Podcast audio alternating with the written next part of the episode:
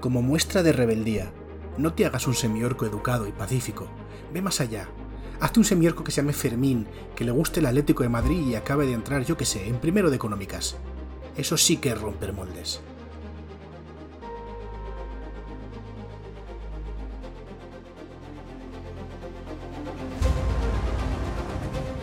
Hola a todo el mundo. Os doy la bienvenida a Level Up, un podcast ofrecido por Ediciones Shadowlands, dedicado a Dungeons and Dragons y en el que te echaré una mano para acercarte al juego y empezar tus aventuras en sus mundos. Yo soy Nacho G Master y hoy continuamos con las razas de personaje.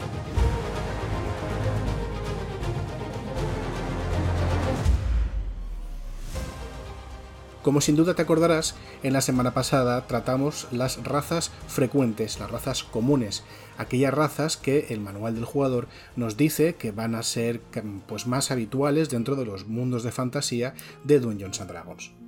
Como ya te dije en su momento, esto no quiere decir que todos los mundos de fantasía deban incluirlas, pero la mayor parte de los escenarios que Dungeons and Dragons ha estado publicando durante los últimos, bueno, pues 50 años, eh, incluyen eh, a la mayoría de estas razas comunes, que eran los humanos, los elfos, los enanos y los medianos. Hoy vamos a tratar de las razas poco frecuentes. Al contrario que las anteriores, estas no aparecen en todos los mundos de fantasía de Dungeons and Dragons. Pero la denominación de poco frecuentes además tiene una capa adicional, y es que incluso en los mundos donde sí aparecen no suelen ser visiones habituales. Así como casi cualquier persona de uno de estos mundos puede saber lo que es un enano, incluso si no conoce a ninguno, es posible que no sepan de la existencia de los Tifling hasta que los vean. Y como bien sabes, lo desconocido engendra miedo. Algunas de las razas poco frecuentes, como los semielfos o los gnomos, no tienen un aspecto especialmente amenazador y seguramente serán abrazadas con algo de... quizá de desconfianza o de curiosidad.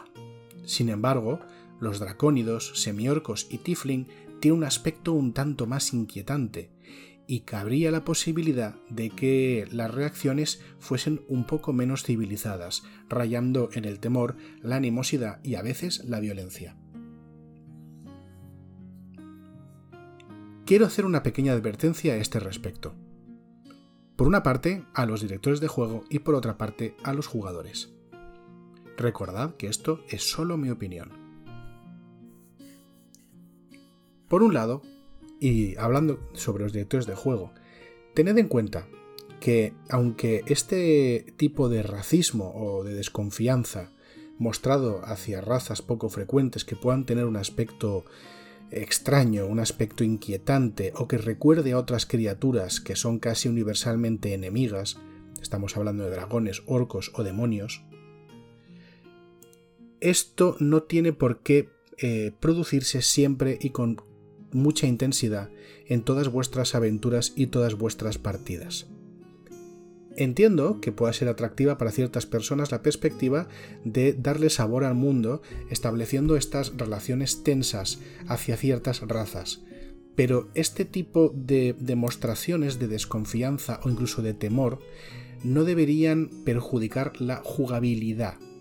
Dicho de otra manera, me parece acertado, si es que quieres eso en tus partidas, que el posadero mire mal al semiorco del grupo porque tema que vaya a meterse a una trifulca o hacer algo violento. Pero no me parecería nada bien que, por este mismo motivo, el semiorco no pudiese intervenir en ninguna escena de taberna de tu aventura. En un caso, estás añadiendo un toque de color y, eh, sí, efectivamente, añadiendo un perjuicio, pero en el segundo estás dejando fuera de la acción al jugador. Eso me parece un poco extremo. Por eso, me parece también importante que cuando decidas como director de juego si algunas razas van a estar mal vistas o van a tener problemas de integración dentro del mundo, lo adviertas de antemano a tus jugadores y les digas cuáles pueden ser las potenciales consecuencias de escoger esta u otra raza de personaje. Si las consecuencias son muy extremas, en realidad casi casi te vendría mejor no incluir la raza o no incluirla como opción de personaje. Por otra parte, y respecto a los jugadores, eh, hay otra cara de la moneda. cuando quieras hacerte un personaje de una determinada raza, yo mm, aconsejo muy fuertemente que lo consultéis primero con el Dungeon Master. Es posible que eh, tenga en su, cabeza una serie de intenciones o ideas respecto a unas opciones de juego concretas y que quizá se le haya pasado a advertirte de cuáles pueden ser las consecuencias de escogerlas, o que quizá no esté disponible o no sea recomendable para su partida. Pide permiso antes de pedir perdón. Pregúntale, habla con él o con ella Vamos a ver qué te dice al respecto de escoger un Tifling o un semiorco en, eh, en su partida de Dungeons and Dragons. Lo más probable es que podáis llegar a algún tipo de acuerdo y que sea divertido para todos. Así pues, vamos a empezar con las razas poco frecuentes. La primera que el manual del jugador nos presenta en la página 32 es la de los dracónidos, nos los describe como una raza de humanoides cubiertos de escamas y con cabezas de dragón. Estas escamas son de unos tonos normalmente rojizos, de entre el rojo más oscuro hasta el, dorado brillante u otros tonos eh, anaranjados. Algunos dracónidos tienen eh, escamas que van más cerca de la gama cromática de los grandes dragones, ya sean los dragones puramente cromáticos, ya sabes, rojo, blanco, verde, negro y azul, o los dragones metálicos, de oro, de plata, de oropel, de bronce y de cobre. Los dracónidos son eh, descendientes de estos dragones o han sido creados por estos dragones dependiendo del mito en el que te bases. Y ellos eh, creen firmemente, y de hecho están socialmente divididos, eh, por la antigua guerra de los dioses dragón entre el gran dragón de platino, representante de los dragones benignos, Bahamut, y la gran reina dragón de cinco cabezas, representante de los dragones malignos, Tiamat. Los dracónidos se organizan en clanes familiares, autosuficientes y que tienen en gran, en gran estima el orgullo tanto del clan como de la persona. Así, los dracónidos se crían en un ambiente de autoexigencia y de superación, donde cada uno de los miembros de un clan intenta realizar hazañas más grandes para llenar de gloria y de honor tanto a sí mismos como a su familia. Es tan importante el clan dentro de la cultura de los dracónidos que cuando se presentan normalmente anteponen el nombre del clan al suyo propio. Los dracónidos, como pasa con otras razas, también llegan a acumular una cantidad importante de nombres, no solamente el nombre de nacimiento, sino también apodos que van recibiendo durante su vida. Los dracónidos son una raza relativamente joven que apareció al final de la tercera edición y fue eh, desarrollada en la cuarta y ahora en la quinta edición. Por tanto, no hay muchos dracónidos en otros mundos clásicos de Dungeons and Dragons, aunque se han introducido en varios. Creo que vale la pena hacer referencia a unos antiguos dracónidos que existieron o que existen en el escenario de campaña de Dragonlance, y son los draconianos estos serían unos dracónidos malignos que la reina dragón Takisis, que no es más que una de las versiones de Tiamat, creó a partir de huevos robados a los dragones metálicos. Respecto a los rasgos raciales de los dracónidos, el manual les otorga un más 2 a su característica de fuerza y un más 1 a su carisma. Maduran a los 15 años, eh, de hecho crecen rapidísimo desde que salen del huevo y viven más o menos lo mismo que los humanos, alrededor de o menos de un siglo. El alineamiento de los dracónidos tiende o bien al bien o bien al mal, y esto es debido a esta división que tienen los dracónidos en estas dos facciones de seguidores de Bahamut o de seguidores de Tiamat. Además, los dracónidos suelen convertirse en ejemplos muy vivos de estos alineamientos. Los dracónidos tienen un tamaño mediano, aunque son más grandes y pesados que los humanos, superando los 6 pies de altura, es decir, por encima de, 1,80 m, y pesando eh, normalmente más de 250 libras, esto es bastante más de 100 kilos. Tienen una velocidad de 30 pies y sus idiomas son el común y el dracónico. Además de esto, todos los dracónidos pueden trazar su ascendencia hacia o hasta una de las grandes sierpes antiguas, que siempre tendrán uno de los colores de los dragones cromáticos o de los dragones metálicos. Dependiendo de la ascendencia a la que trace su, sangre o su linaje, este dracónido dispondrá de un arma de aliento que le permitirá eh, arrojar por la boca una nube o una línea o un relámpago o eh, un cono del tipo de energía adecuado a su ascendencia dracónica. Además, tendrá resistencia al, mismo tipo de daño que cause su arma de aliento. De esta manera, por ejemplo, si eh, un dracónido en concreto eh, traza su ascendencia hasta una gran sierpe roja, será resistente al fuego y su arma de aliento será un cono de fuego.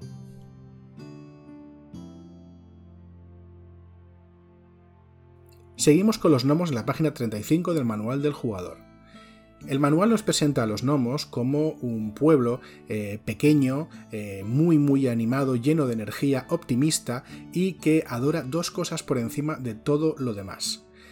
Gastar bromas a la gente y obsesionarse con determinados asuntos o eh, ámbitos de conocimiento, especialmente todo lo que tiene que ver con la magia, con la alquimia y con la mecánica los gnomos disfrutan de sus poderes eh, sobre la naturaleza y las ilusiones para eh, blindar sus asentamientos, ocultándolos de los ojos de las personas que intentan buscarlos con afán malicioso. Por eso es normal que los gnomos no sean visiones muy habituales en los mundos de Dungeons and Dragons, incluso en aquellos mundos donde se sabe que existen. Hay gnomos en muchos mundos de Dungeons and Dragons. Normalmente la mayoría de estos gnomos eh, se parecerán a lo que describe el manual del jugador, pero hay algunos que vale la pena destacar. Unos son los gnomos que aparecen en el escenario de Dragonlance, que se ajustan mucho más a esa idea de científicos locos y cacharreros eh, que tenemos de los gnomos de la fantasía clásica. Los gnomos de Dragonlance están continuamente inmersos en un montón de experimentos y construyendo cacharros que no saben exactamente para qué funcionan, pero que acaban funcionando para algo, quizá antes o después de explotar. Por otra parte, los gnomos del escenario de Eberron eh, nos muestran una sociedad basada en la educación, la cultura y el conocimiento, pero también en el tráfico de secretos y de influencias. Y es que la cultura de Cilargo, que es así como se llama la nación noma de Corvaire en, el mundo de Eberron, está regida por una eh, policía secreta que vigila a sus ciudadanos con mucho celo. Respecto a los rasgos raciales de los gnomos, encontramos que tienen más 2 a la característica de inteligencia. Maduran a los 40 años y pueden vivir hasta los 350 o 500 años. El Manual 2 dice que los gnomos están fuertemente alineados con el bien, ya que incluso aquellos gnomos que son más bien bromistas o que gustan de hacerle jugarretas a los demás, lo hacen en un tono mm, de juego, un tono jocoso antes que verdaderamente malicioso. Los gnomos son de tamaño pequeño, miden entre 3 y 4 pies de altura, entre 90 y 120 centímetros de altura, y pesan alrededor de 40 libras, esto es entre 18 y 20 kilos.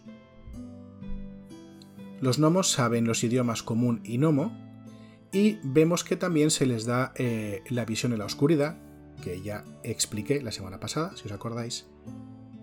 Y tienen una capacidad llamada la astucia noma, que es bastante potente, ya que les otorga ventaja en las tiradas de salvación que hagan para resistir magia, cuando la tirada de salvación sea de inteligencia, de sabiduría o de carisma. Es decir, tienen como su mente eh, protegida contra la magia.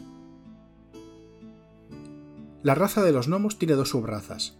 Por una parte están los gnomos de las rocas, que se parecen mucho a estos gnomos caldereros y constructores de los que he hablado y que son tan comunes en el mundo de Dragonlance. Los gnomos de las rocas ganarían un más uno a su característica de constitución, son competentes en eh, la habilidad de historia para averiguar detalles sobre objetos mecánicos, alquímicos o mágicos, y además duplican su bono de competencia a esa prueba concreta. También reciben eh, competencia con una herramienta de artesano y son capaces de crear objetos de relojería o pequeños mecanismos que les sirvan y eh, hacerlos y deshacerlos con una gran celeridad.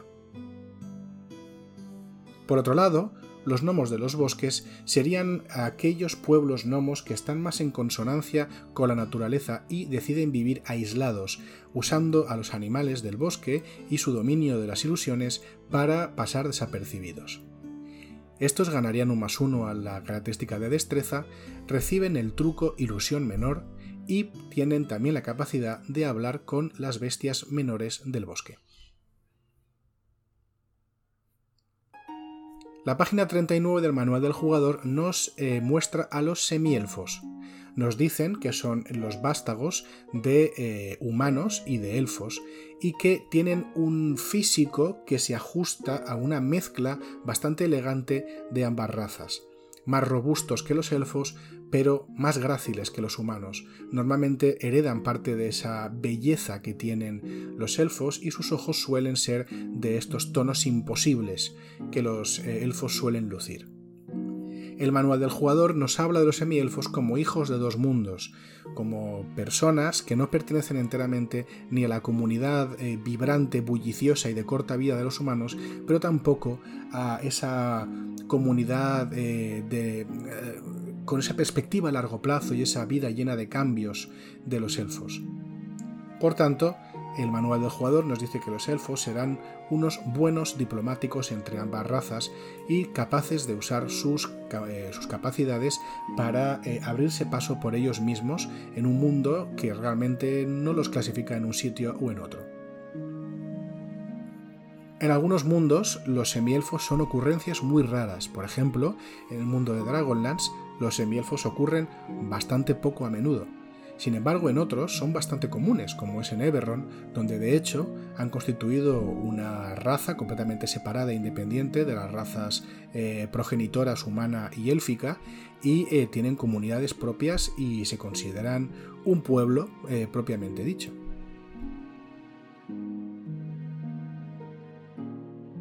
Respecto a los raros de los semielfos, estos reciben un más 2 a su característica de carisma y un más 1 a dos características cualesquiera de la elección del jugador.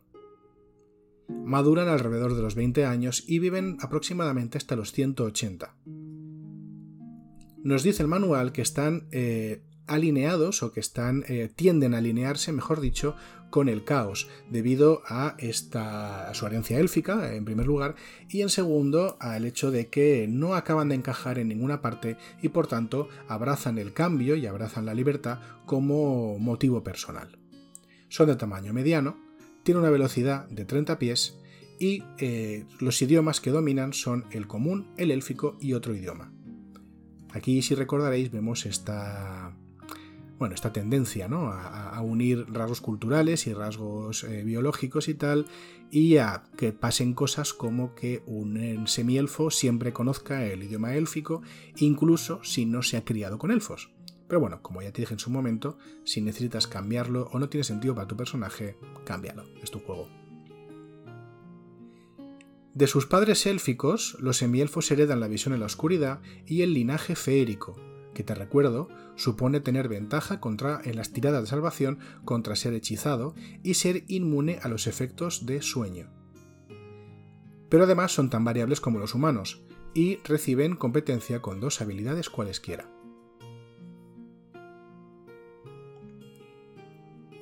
Encontramos a los semiorcos en la página 40 del manual del jugador.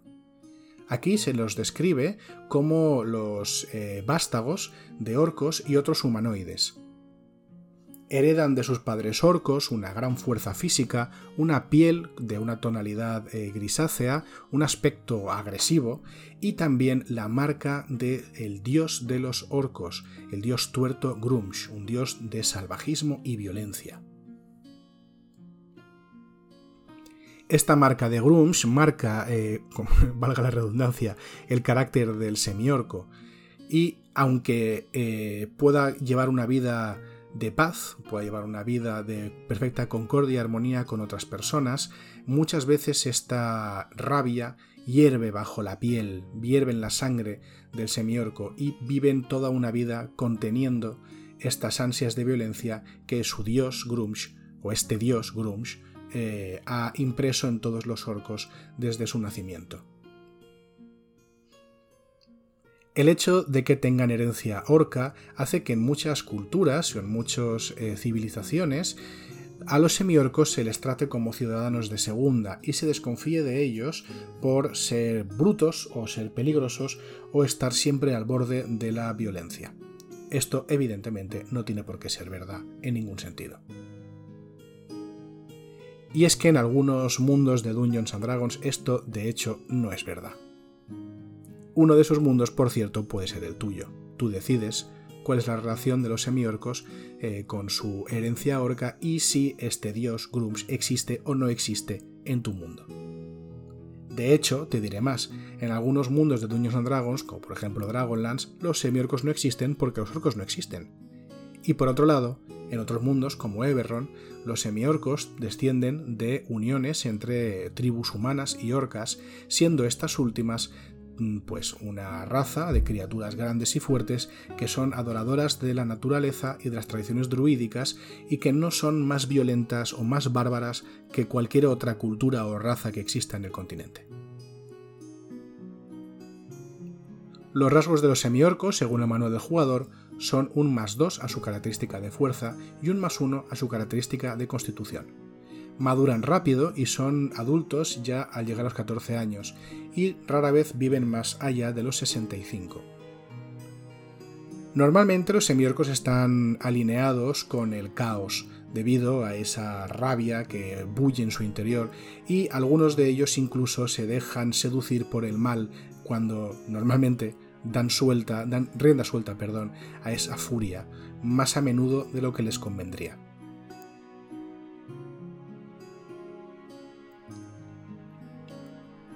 Los semiorcos tienen un tamaño mediano, midiendo entre 5 y 7 pies de altura, entre 1 metro y medio y 2 metros 10, y pesan entre 180 y 250 libras eh, de media, es decir, entre los 80 y los 115 kilos. Su velocidad es de 30 pies y eh, comienzan conociendo los idiomas común y orco. Mismo comentario que con los semielfos, vaya.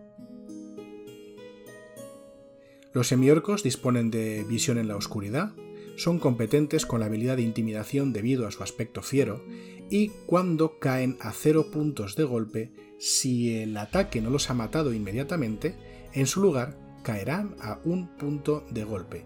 No obstante, un semiorco deberá descansar antes de poder usar esta habilidad de nuevo.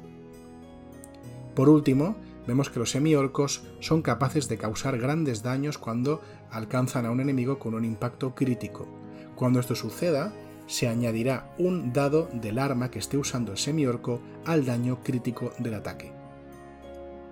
Ten en cuenta que no dice que vuelvas a añadir todos los dados del arma, dice un dado del arma.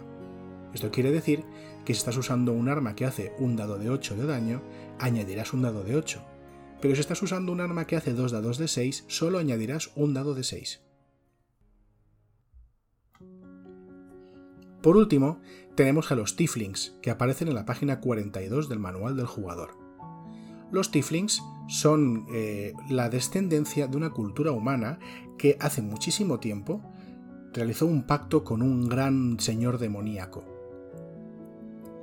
Este pacto les marcó para siempre, y los Tieflings entonces y ahora, tienen cuernos de distinto tamaño, una piel de color antinatural, ojos extraños y una cola acabada en una punta triangular. Este aspecto hace que en muchos sitios la gente los confunda, con más o menos razón, con demonios y diablos, y se crea un ambiente de desconfianza mutua hacia esta raza, es muy difícil confiar en los demás cuando solamente has recibido desprecio de otros que no son como tú, precisamente por algo que no puedes eh, afectar como es tu aspecto físico. Por tanto, los Tiflin tienden a ser taimados, astutos y a ocultarse siempre que pueden, para no sufrir las iras de la gente que los juzga por su aspecto.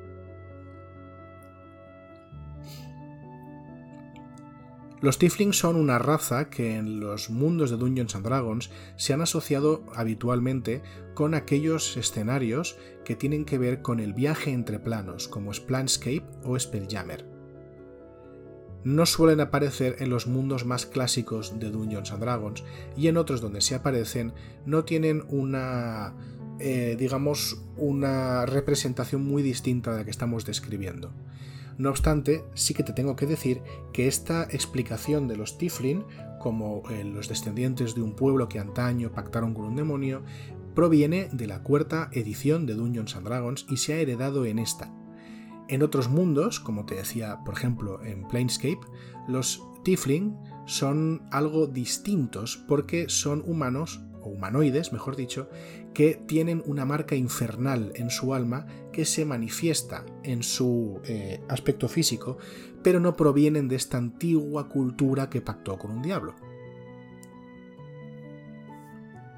Respecto a los rasgos de los Tifling, el manual les otorga un más 2 a su, característica perdón, de carisma y un más 1 a la de inteligencia.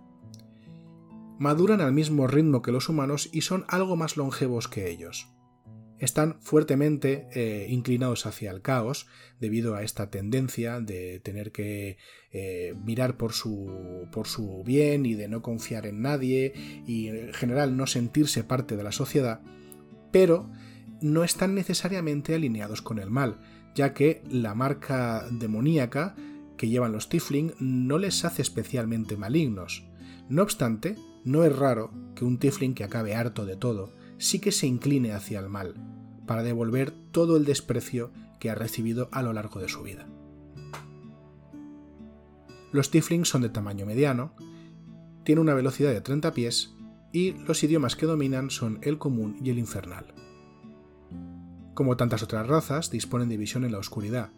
Además de esto, son resistentes al daño de fuego y disponen de cierta magia innata a través de su linaje infernal. Desde primer nivel pueden usar el truco Taumaturgia.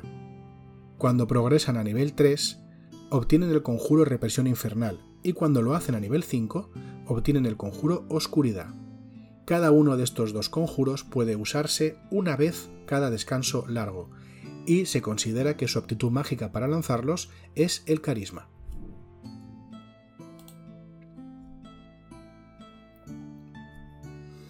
Y me gustaría que me permitieseis hablar sobre Eterno Azul ahora. Ya sabéis, el juego que estoy haciendo. Entiendo que es relevante porque en Eterno Azul he usado una aproximación a los orígenes del personaje muy distinto a una aproximación muy distinta a la que hace Dungeons and Dragons con sus razas. El modelo de Dungeons and Dragons se reproduce en bastantes juegos de rol del mercado, pero he decidido ir, como os digo, por otro lado. Y es que, eh, bueno, por situaros un poquito, Eterno Azul está ambientado en un conjunto de islas, algunas grandes como continentes, otras mucho más pequeñas, que flotan eh, en la inmensidad del cielo. Estas islas antaño estuvieron gobernadas por una casta de dioses llamado los Cide, pero un día los Cides aparecieron con un gran cataclismo y desde entonces las distintas culturas han vivido 300 años manteniéndose, reinventándose, interactuando con ellas de maneras eh, no siempre amistosas y civilizadas para ser lo que son en el inicio del juego, tal y como se presenta eh, el juego. Estas culturas eh, son todas de seres humanos. No hay nada dentro de CEA, dentro del mundo de estas islas, que no sea un ser humano o que los jugadores puedan jugar, valga la redundancia, que no sea un ser humano. Y la distinción viene solamente en el ámbito cultural, en el lugar donde esta persona se haya criado y donde haya aprendido sus valores.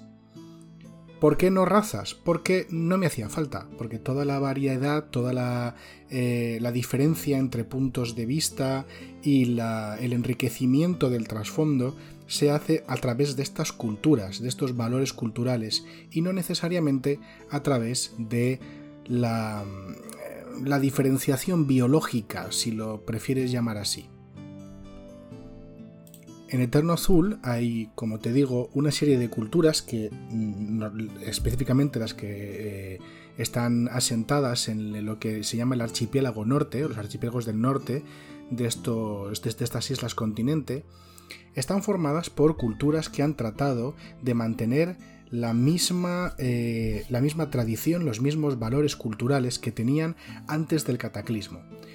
Y entre ellas podemos encontrarnos a los devianos, que viven en islas fortaleza, están fuertemente militarizados, a los cavitas, que tienen una especie de conglomerado de naciones que buscan mm, revivir y mantener eh, el antiguo poder, la antigua magia y la antigua cultura de cuando los dioses Cide todavía caminaban sobre la tierra, pero que al mismo tiempo encierran toda una red de espionaje, de conspiraciones, incluso de asesinatos bajo la superficie. También los nómadas de Aris, que viven en la isla continente más grande de todas y que tienen una tradición oral y que son capaces de remontarse cientos y cientos de años atrás con sus relatos, y los también nómadas Tidar, que son un pueblo que se dedica a eh, viajar en barcos voladores entre isla e isla, eh, visitando las ciudades de otras culturas y fundando pequeñas ciudades ellos también, y que eh, cada cierto tiempo vuelven a su pequeñísimo archipiélago de origen, donde la gente habita en grandes árboles viven en comunión con el entorno natural. En clara contraposición con estos archipiélagos del norte están los del sur, que están completamente dominados por una fuerza militar llamada el Imperio de Karul.